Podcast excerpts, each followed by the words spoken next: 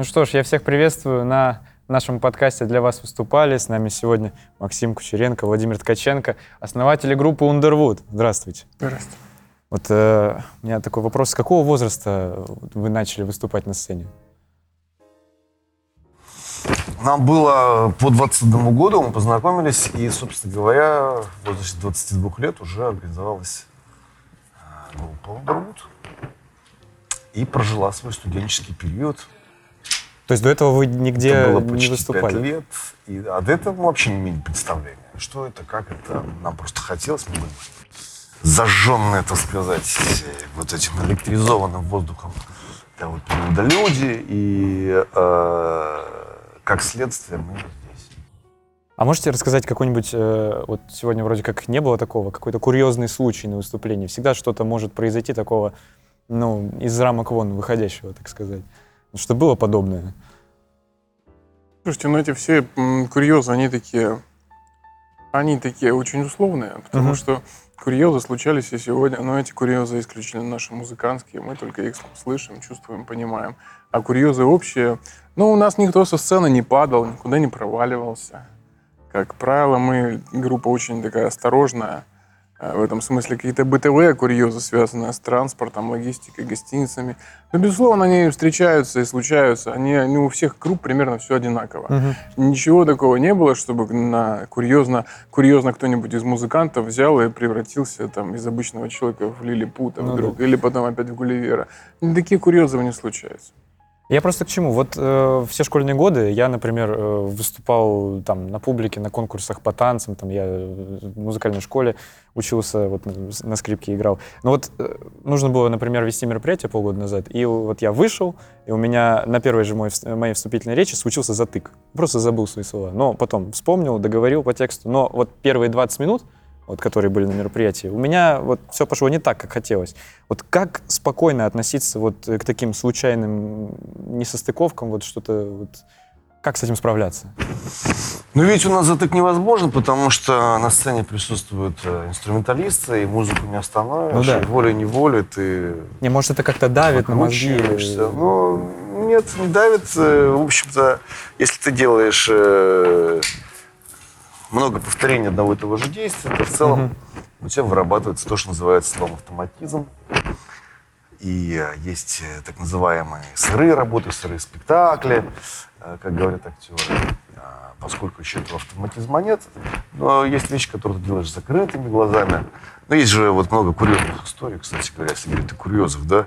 А музыканты же тебе себе некоторые дисциплинированные э, позволяют э, а, там выпивку какую-то перед Мгм, концертом, да. но все-таки все проходит более-менее. Вот, потому что и автоматизм срабатывает, и музыка не останавливается, ну и зрители наверное, к этому относятся. Поэтому, в общем-то, жанр у нас такой, скажем, прямо человеколюбивый. Вы выступали на самых разных фестивалях, от нашествия до чернозема. Вот где вам больше всего понравилась публика, или такое сложно сравнивать? Это что-то, что-то... На Разные. самом деле, между черноземом и нашествием не такая уж большая разница. Это нельзя сказать, что от нашествия до Ну чернозема. да, да, я согласен. Ну, И то, и то рок-фестиваля. И то, и то рок-фестиваль, и то, и то крупный рок-фестиваль. Да, достаточно. Да, слушайте, ну там у каждой сцены свои законы. Мгм. Поэтому ведешь себя, соответственно, по-разному ну, на, на каждой сцене. На больших сценах фестивальных, когда много там, десятков тысяч людей тебя слушают, смотрят, у них одни законы. Эти законы не то, что там писанные, не писанные, они для каждой группы даже индивидуальны весьма. Потому что как бы каждая группа подстраивается под э, площадку, под сценическую, и ведет себя, соответственно, так, как она, как считает себя нужным и должным вести, да? Мгм. Вот, ну, там, если брать какие-то такие эпохальные группы, стадион, ну, например, там группа «Король и Шут» сериала, который сейчас сняли, они вели себя на стадионах, стадионная группа, соответственно, да, там у них были какие-то свои внутренние законы, которые они превращали во внешние законы.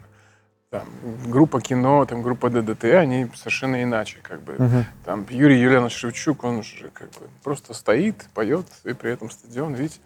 Вот, у нас все как-то, все, все свое, и, естественно, там клубы, там не, ну, как-то, когда люди говорят, что вот, это там группа исключительно клубного масштаба, им хорошо в маленьких клубиках, А вот эта вот группа стадиона, им хорошо на стадионах, все это ерунда полная. Каждая группа приспосабливается к определенной площадке, поэтому, поэтому все исключительно зависит как бы от места и времени. Вот как раз вот про какие-то площадки, э, помещения. Вот мы сейчас в стенах физтеха. Я вот, проходя мимо каких-то э, вот этих вот как раз помещений, они у нас тоже называются клубы. Это просто большие какие-то помещения в общежитиях. Вот, я рано или поздно замечаю разные коллективы, которые какие-то каверы поют, э, совершенно незнакомые мне вещи тоже бывают. Так или иначе, из нашего вуза тоже появляются какие-то по итогу серьезные коллективы. Но вот, соответственно, казалось бы, вот вы были простыми студентами э, медицинского университета. Вот как тогда получилось? Ну, ж простыми, мы сложными были. Ну да, тоже верно. Вот как получилось собрать группу вот в то время? В 95-м же вы начали э, ваш творческий путь. Или Ну, это какая-то случайность, не знаю? Ну, э, есть вопросы, на которые нет ответов. Вот. И э, есть вещи, которые ты не, не определяешь никогда. И самое большое заблуждение, что ты в жизни, вот ты идешь куда хочешь идти, ставишь какую-то цель, движешься к ней, Ага. Вот, определяешь какие-то рубежи, а, движешься там в каких-то векторах. Все это неработающая история. Вот. э, Единственное, что ты можешь делать, э, собирать вокруг себя людей, э, быть частью чего-то. А, И вот этот вот ком, он куда-то катится. И мы это почувствовали, и, собственно, эм, единственное, в чем нам повезло, это оказаться в то время, которое было во дворе, потому что, очевидно, потребность в такого рода творческих решениях была. Это была, наверное, вторая, даже третья волна русского рока, там 70-80-е. Мгм, Да-да-да. И вот 90 это было последнее высказывание, которое уже, собственно говоря, после 2010 года особо э, мы никого и не видим как ну, людей, которые работают в этой традиции, в этом жанре. Вот существуют синтетические вещи. Сейчас некоторые рэперы, они больше похожи на рок-н-ролльщиков, чем как бы там рок-н-ролльщики на рок-н-ролльщиков. Вот. Другое дело, инди-музыка стала действительно разным а, таким пестрым событием. Вот фестиваль нашествия э, сегодня. Я всех хочу поздравить с тем, что фестиваль нашествия состоится таки. Мгм. Состоится он в Калужской области, насколько мне известно. А, на чаше весов был фестиваль Дикомета, на котором мы никогда не были, и, собственно, фестиваль нашествия. И в этом смысле была даже такая конкуренция идеологии. Вот. Поэтому меняются времена, мы особо не грустим, так и живем.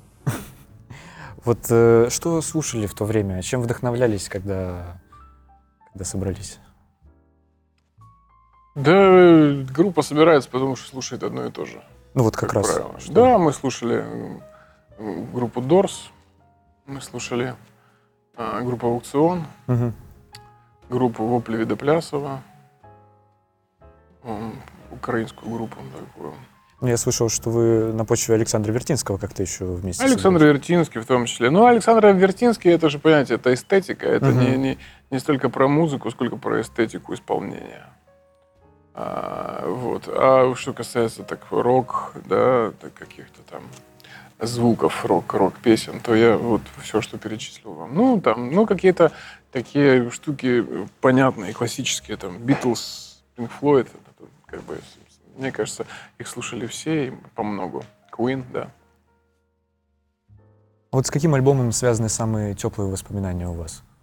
Несколько альбомов. Наверное, самый ранний альбом это альбомы, которые связаны с детскими мюзиклами, сказками. Вчера я купил альбом Маугли, инсценировка, называется, так сказать, а, ам, «Приди в себя через 45 лет».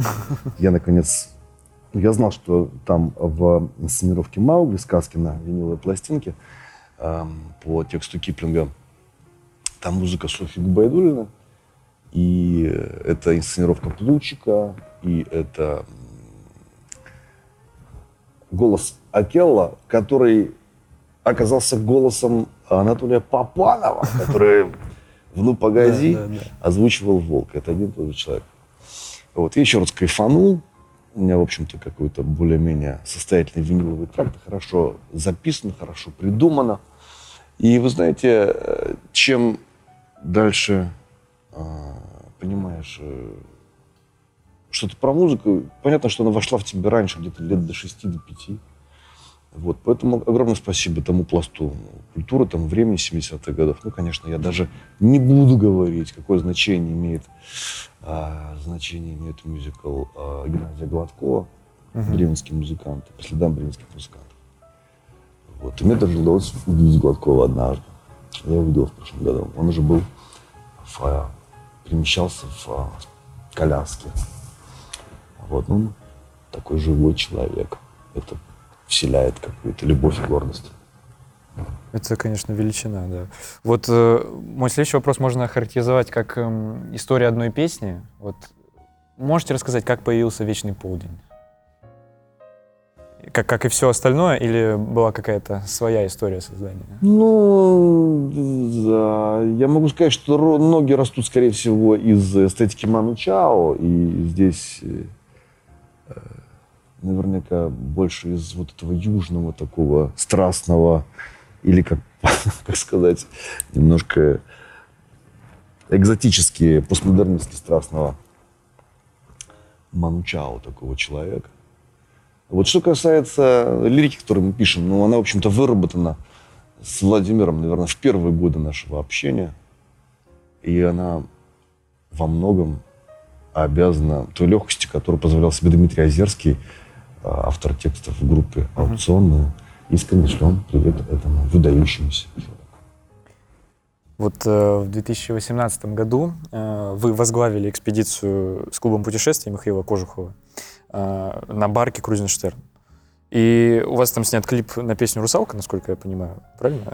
Да это не клип, это просто такой, Ну, такой. лайф такой. Да, да. Ну, И- просто ходили с гитарой нас снимали, да. Я просто как человек, э, который большую часть своей жизни прожил рядом с водой, у моря, э, вот, не могу не спросить, как туда вы попали и какие впечатления от такого мероприятия?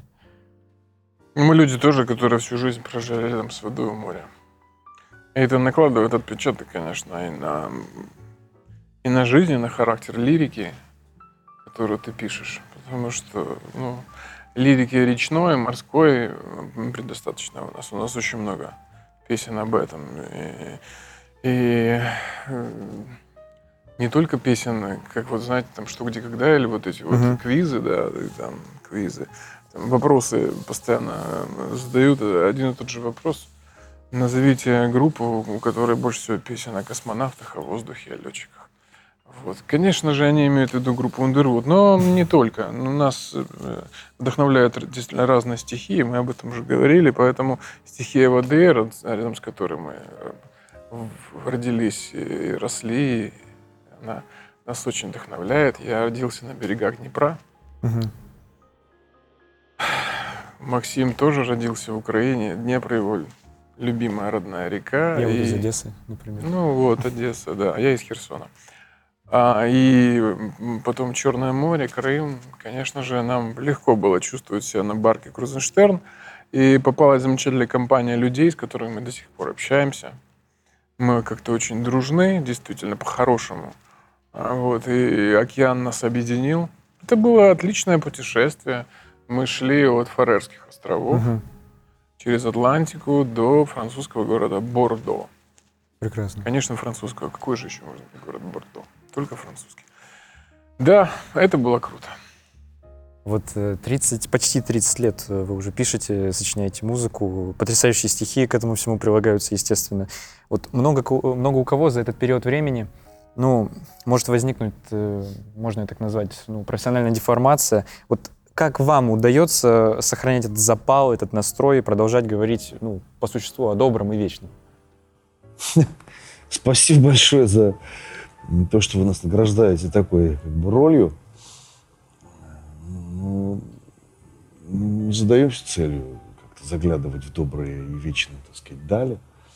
Вот. У нас Ну, это как-то само собой локальных, получается. э, локальных, очень предметных вещей. Иногда мы э, радуемся того, что делаем какие-то бытовые открытия. Вот Владимир сегодня сказал, что, к сожалению, не прозвучала песня «Я равно квадрат». Мгм, да. А это какой-то, в общем, наш, э, как и этот номер, так и другие номера, это, в общем, какие-то быт- бытописательские удачи, успехи. Если честно, мы радуемся больше этому. Вот. И м, м, м, м, жизнь продолжается. Жизнь продолжается. Я хочу сказать, что Москва вдохновляющее пространство. Мы наблюдаем Москву десятки лет, Мгм. уже третий десяток лет. В принципе, двигаться некуда. Мы находимся в своих стенах, в своем пространстве, в том мире, который э, нас, как творческих людей, ведущих профессиональную среду, в первую очередь, вдохновляет, очень поддерживает. Мы любим своих музыкантов очень. Да. Это видно. Всегда объявляете их эту, эту... Мне, как э, человеку, ну, тоже как-то связанному с музыкой, когда объявляют музыкантов, очень приятно. А вот как смысл связан с музыкой? Ну, я тремя инструментами владею. А, Скрипка, да, гитара, скрипка, говорили, да, да, Вот. да, да, да. А, Я хочу немножко сменить э, вектор нашего разговора. Вот можете рассказать а, о своем участии в «Тотальном диктанте»? Как вы попали в этот проект? Я, честно говоря, не помню, как мы попали. Это какое-то было такое поп- попадание случайно. Уже мы, мы просто столько уже диктантов диктовали, э, как диктаторы. Поэтому я с трудом помню. Я помню, что это было в Москве, институт. Э, Он б- институт где-то вот в самом центре. э, был. Он связан как-то с историей, с археологией, что-то там такое было. А, ну, само по себе участие в тотальном диктанте весьма интересно. Потому что раз тебя приглашают, значит, думаешь, что ты не самый безграмотный, не самый глупый человек, поэтому ты можешь диктовать, диктовать выразительно. Вот, но мы это стараемся делать, мы, это, мы к этому стараемся подходить творчески. А, нас всегда а, разводят в разные аудитории. Ну, первый диктант мы, кажется, диктовали вместе, потом нас с Максимом начали разводить в разные аудитории. Это любопытно, страшно, страшно любопытно иметь дело с этими текстами, а, которые ты диктуешь. Еще, еще любопытнее потом знакомиться и, и видеть воочию этих э, авторов, которые, которые, которые написали эм, отрывок этому диктанту. Вот мы недавно были на вручении премии молодым, талантливым э, людям искусства, которую учредил МХАТ. Э, ну, молодых, талантливых людей в разных областях Мгм. искусства до 35 лет награждали. А Вот, и выходили люди, вруча, объявляли на- номинантов и вручали призы. И, в частности, там, по-моему, да, что касалось прозы и поэзии, э, выходил Евгений Водолазкин, вручал. И мы впервые увидели его. Хотя в каком-то году, да, в каком-то году мы диктовали его 19-м. текст. Да, что такое. Круто. Вот э, 10 лет назад э, вы стали членами Российского союза писателей. Вот. И, соответственно, у меня возникает вопрос, когда вы начали писать стихи? А мы передаем привет Анатолию Трошенко, который сейчас выпустил книгу «Дело Сухого Кобылина». Прекрасный литератор, наш современник, который э, посвящает свою лиру э, художественно-историческим опусам. У него есть такая работа о Гоголе, очень Сухого Кобылин. Очень интересная такая идея, что значит, литература зиждется на четырех таких больших картинах. Вдоль Пушкина, э, соответственно, сожжение над Гоголем, отъезд Льва Николаевича из Ясной Поляны и дело Сухого Кобылина. Ну, там, если вы интересуетесь, пожалуйста, знакомьтесь. Действительно, недооцененный очень автор в русской литературе. Это, собственно, его рук дело. Это он сказал, а давайте, ну, давайте. Собственно, все очень просто.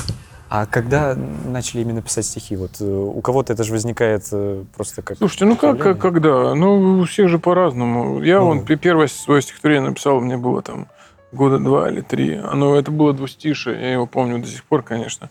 Но читать не буду, потому что оно очень, оно очень такое, ну, оно не абстрактное, но оно, в общем, такое хармс... Хар, да, психосоматическая такая хар- хармсиада такая крепкая. Вот. А потом, э, собственно, там в школе Нет, в школе я не писал стихов. Вот в медучилище как-то это уже начало появляться, какие-то лирические, знаете, такие оттенки. А в мединституте мы уже с Максимом, да, мне кажется, вот как-то нас прорвало в мединституте. Максим очень любил писать верлибры. А, Вот, это такие, ну, мне кажется, верлибры являлись точным отражением его характера, его натуры. Такой асимметричный, буйный, страстный. Верлибры это же как бы такие, мало того, что не рифмованные, это еще такие, они, ну, строчки там, они не соответствуют друг другу, асимметричные. И очень классные верлибры, и я даже пытался на них музыку положить.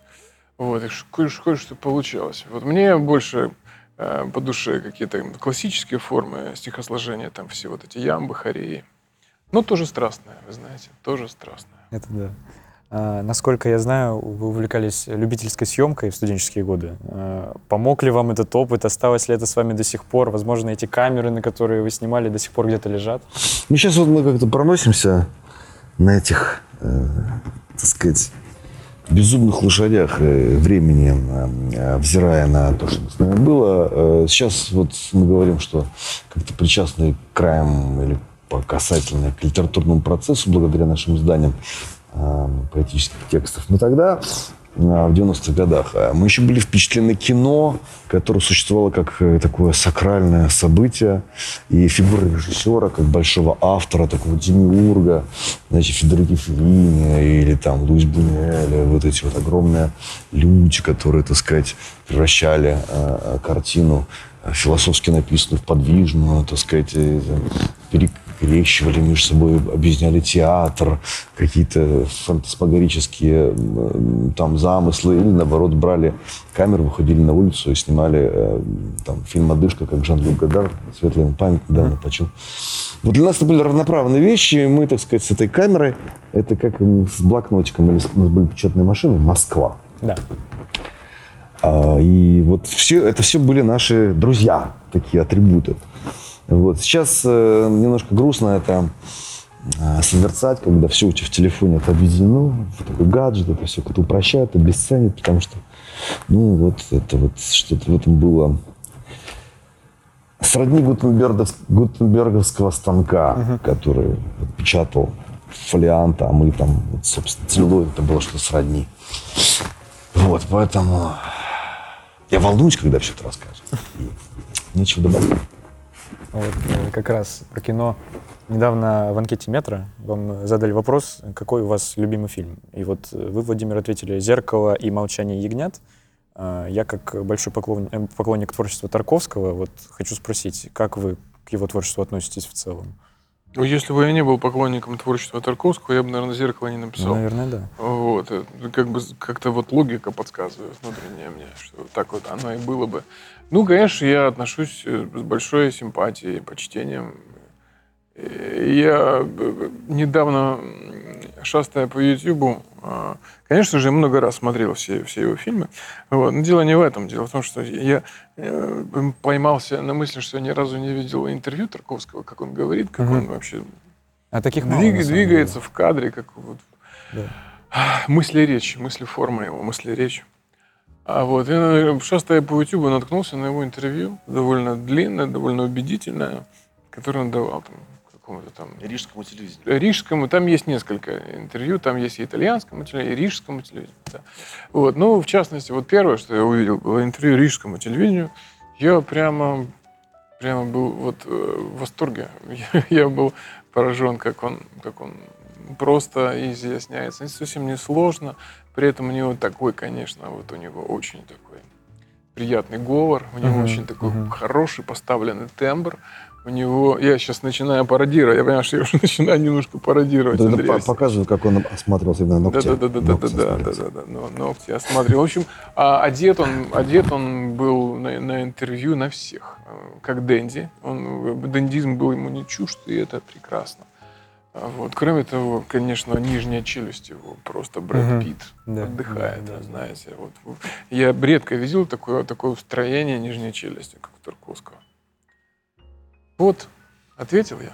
Я думаю, да, конечно. А вот э, вы, Максим, ответили э, «Водная жизнь». Это фильм Уэса Андерсона. Да, очень крутой фильм. У Да. меня как с ним сложилось? Я посмотрел примерно все Уэса Андерсона, но вот когда дошел до «Водной жизни», почему-то, не знаю, может, у меня что-то в настроение не попал, э, но не смог э, дальше 15 Ну минут. да. Наверное, надо Ну чуть-чуть да, мне позже. так вот с э, последним фильмом казалось, что уже его творческий инструмент начинает настолько детально все разбирать и заниматься вот такой подробной частью созерцания, что это уже превращается в какой-то формализм, такое слово старое. Режиссеры формалисты. Вот. И, а водная жизнь мне очень зашло, поскольку это замкнутое пространство с замкнутым описанием, с очень э, уместными, с постоянными характерами, героями. А, и какое-то общее настроение в этом есть. Ироническое, бессобытийное и, с другой стороны, динамичное. Мне очень нравится эта работа. Хорошая работа. Вот, э, как давний поклонник э, «Что, где, когда» очень хочу спросить. Очень. Вот мы уже затронули эту тему немножко чуть раньше. Какая там царит атмосфера? Вот этом нескучном саду, охотничьем доме. А мы не знаем, потому что э, мы, как э, команда, выступающая в музыкальной паузе, мы сидим практически всю игру в гримерке А, и смотрим ее по телевизору. И, собственно говоря, мы, по-моему, вошли туда, вот, вот, собственно говоря, в эту комнатку, где они играют, мы вошли там, по-моему, один раз после игры или один раз до игры. Ну, короче, вот, вот Мгм, как-то мгм. так, совсем чуть-чуть. Поэтому какая там атмосфера царит, я не знаю. Вот, но мы познакомились со многими игроками. Вот, они люди како- какого-то совершенно необычайной эрудиции. Это правда. Я не знаю, как можно столько, столько знать всего. Вот мы очень дружим с э, такой прекрасной женщиной. Ее зовут Инна Семенова. Мгм, Она мгм. игрок вот э, что где когда такой. Долго уже играет и много. И, и она нас в, свою очередь познакомила и с друзьем, и с многими другими, с Максимом Поташовым. мгм. Но они, они Кстати, выпускником физтех. да, но они специальные люди. Так, я не знаю, что, что нужно для того, чтобы стать э, э, знатоком такого уровня. У вас не осталось желания э, вернуться к врачебной практике? Вы знаете, регулярно мы занимаемся поиском специалистов а, для широкого круга наших знакомых. И опосредованно погружаемся в их историю болезней. И наблюдаем за их, э, так сказать, успешным лечением.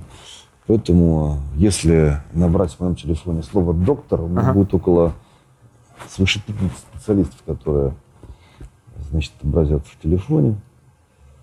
И это бесконечный такой процесс. К тому же э, сейчас э, родители наши пожилые люди, и необходимо еженедельно контролировать состояние их здоровья. Это еще усиливает внимание к вопросам.